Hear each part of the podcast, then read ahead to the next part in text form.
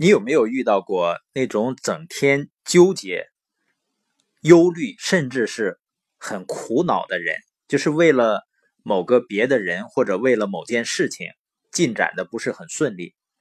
有的人可能说呀，我不用遇到，我就是这样的人。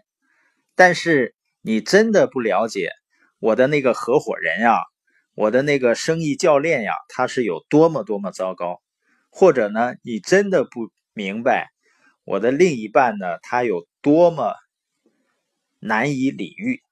往往在这种情况下呢，如果我跟你说你要关注别人的优点，然后呢做好自己，最大的障碍呢不是周围人的缺点和不足，而是你的关注点，你关注的东西阻碍了我们。我发现呢，一般我这样跟人们去交流的时候呢，往往。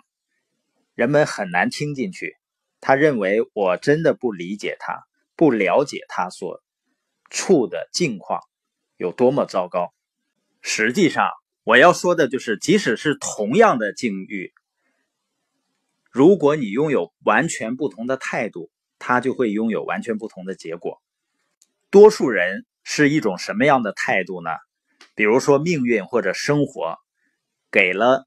人们一个酸柠檬，很酸的柠檬，那多数人会怎么说呢？他会立刻放弃，并且说呢：“我完了，我的命怎么这么苦呢？我怎么没有机会呢？没遇到好机会呢？我怎么没遇到好人呢？别人怎么都那么幸运呢？”所以呢，有些人就会陷入自怜、抱怨的境况中。但是态度积极的人或者成功者，他会怎么说呢？当他得到一个酸柠檬，他会说呢：“我可以从这次不幸中学到什么呢？怎样才能够改善我目前的境况？最重要的是，他会把这个酸柠檬榨成一杯柠檬汁，甜的柠檬汁。”有一位叫瑟尔玛·汤普森的女士呢。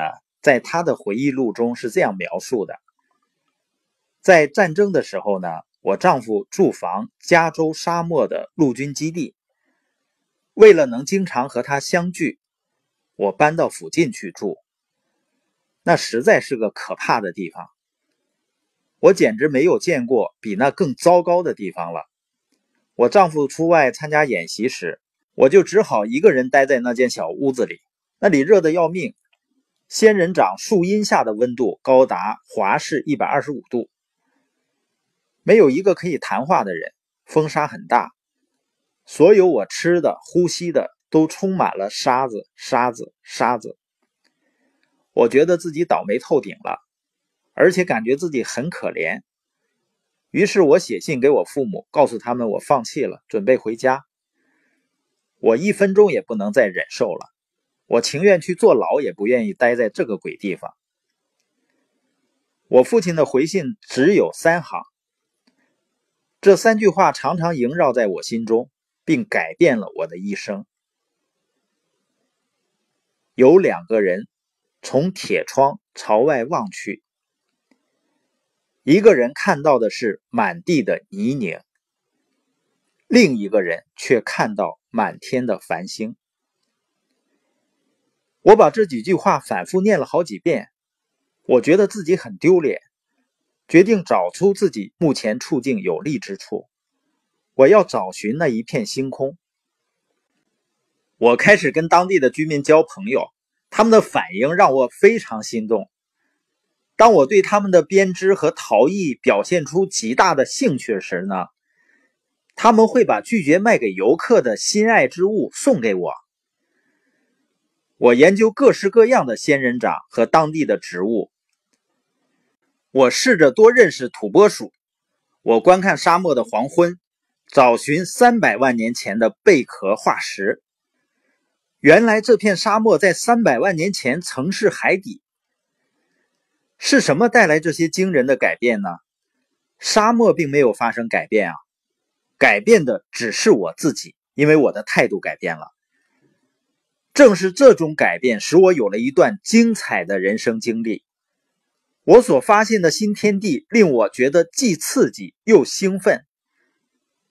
我写了一本书，一本小说，态度使我逃出了自助的牢狱，找到了美丽的星辰。威廉曾经说过啊，人生最重要的不是运用你所拥有的，因为任何人都会这样去做。真正重要的课题是如何从你的挫折中获利，这才需要真智慧。所以今天给我们带来轻松快乐生活的原则是：当命运交给你一个酸柠檬，你得想办法把它做成甜的柠檬汁。